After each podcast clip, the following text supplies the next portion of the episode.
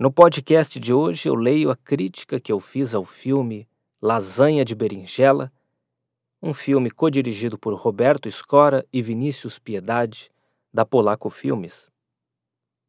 O título da minha crítica sobre Lasanha de Berinjela se chama Dois Mundos. É possível dois mundos existirem juntos, se mesclarem e um evoluir o outro? Provável que sim, pois eles vêm do mesmo lugar a criação. Um pai e um filho, e a história que têm juntos são como dois grandes planetas cheios de vida e de história. Ora podem se aproximar demais e explodir, ora podem se afastar tanto e ficarem frios a ponto disso gerar dor e lágrimas. Em Lasanha de Berinjela, filme co-dirigido por Roberto Escora e Vinícius Piedade, da Polaco Filmes, somos colocados no centro de uma relação pela qual muitas pessoas passam. E estão passando, inclusive neste exato e instantâneo momento. Como cuidar de um laço tão fraterno? Ou que pelo menos deveria ser? Aí reside a beleza da arte. Fazer pensar, ser viva no rim, na ferida e no âmago de cada espectador de uma forma respeitosa. A obra nos leva até um pequeno e aconchegante ateliê onde pai e filho discutem os caminhos que sua relação tomou ao longo dos anos. Vivemos num mundo tão veloz em que tudo é para ontem, que talvez, se fizéssemos o que os personagens de Evas Carreteiro, o filho, em atuação fantástica, e Roberto Borenstein, o pai, muito crível em seus olhares e interpretação condizente com a pele que veste? Se fizéssemos como eles, quem sabe haveria mais cores nas telas de cada um e menos travesseiros molhados de choro quando a noite chega e nos cobra onde foi que acertamos e onde foi que erramos. Me chamou muito a atenção o uso pelo filme de ferramentas do teatro nas cenas, como jogos e dinâmicas, improvisos, detalhes que existem durante um ensaio e seu processo, com os personagens brincando com os erros de fala, cortes típicos de um diretor, seguindo com aquilo que está bom e refazendo o que não deu certo. E isso tudo dentro da história, dentro da relação pai e filho, não fora. Uma decisão experimental e acertada da direção, pois nos envolve, Há muitas reflexões em Lasanha de Berinjela, pois assistindo-o, pensamos: e se pudéssemos usar as ferramentas da arte para editar os nossos encontros, as nossas falas e consertar os nossos erros do passado? Isso já é feito, você pode dizer, sim, mas e se pudéssemos ir mais além, ter o controle exato daquilo que deveríamos falar com alguém que amamos, nos precaver para não errarmos o tom nem usarmos a tinta errada na tela? Será que as relações entre pais e filhos seriam melhores? Mais verdadeiras? Temos o controle das coisas? Dúvidas que gotejam enquanto este texto nasce. O roteiro, escrito por Vinícius Piedade e que também abre espaço ao improviso, é bastante envolvente. Há silêncios essenciais, necessários, nos monólogos de Evas e nas reações de Borenstein, nos enxergamos. Encontramos a nós mesmos com nossas particularidades, defeitos e coisas que procuramos esconder do mundo, e por vezes nos constrangemos com o fato de que a verdade rompe as barreiras da câmera e nos atinge. Há cenas que realmente, como diz o filho, elas são como um quadro, ali se movimentando aos nossos olhos.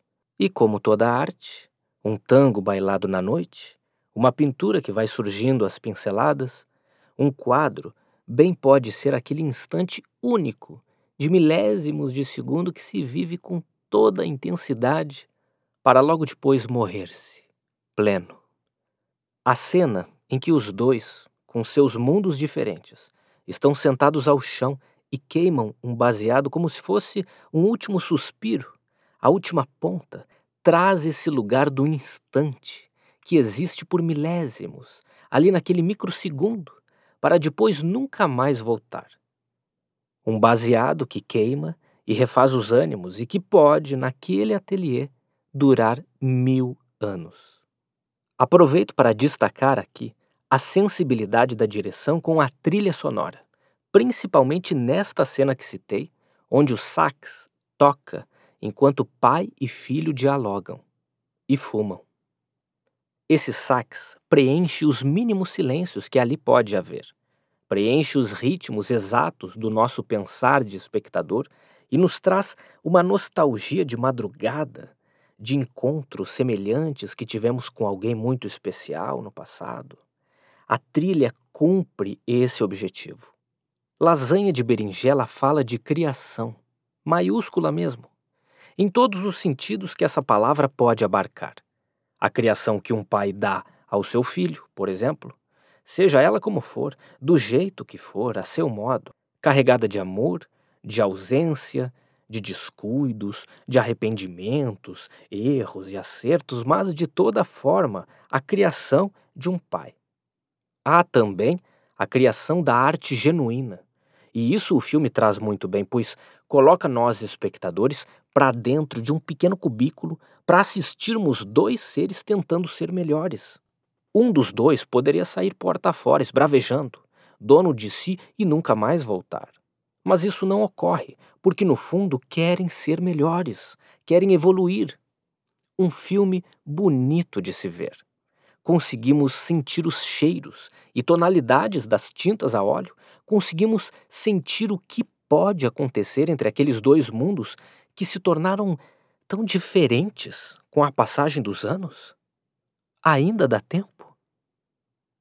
A obra nos faz refletir sobre o papel da arte e suas possibilidades nas relações humanas, sobre o lugar do artista no mundo e o lugar, ainda incompreendido, de um pintor, de um ator, de um ser que vive seu ofício de toda a sua alma. A arte cura, e falar Colocar para fora também cura. Outro ponto interessante do filme: os personagens falam com a câmera.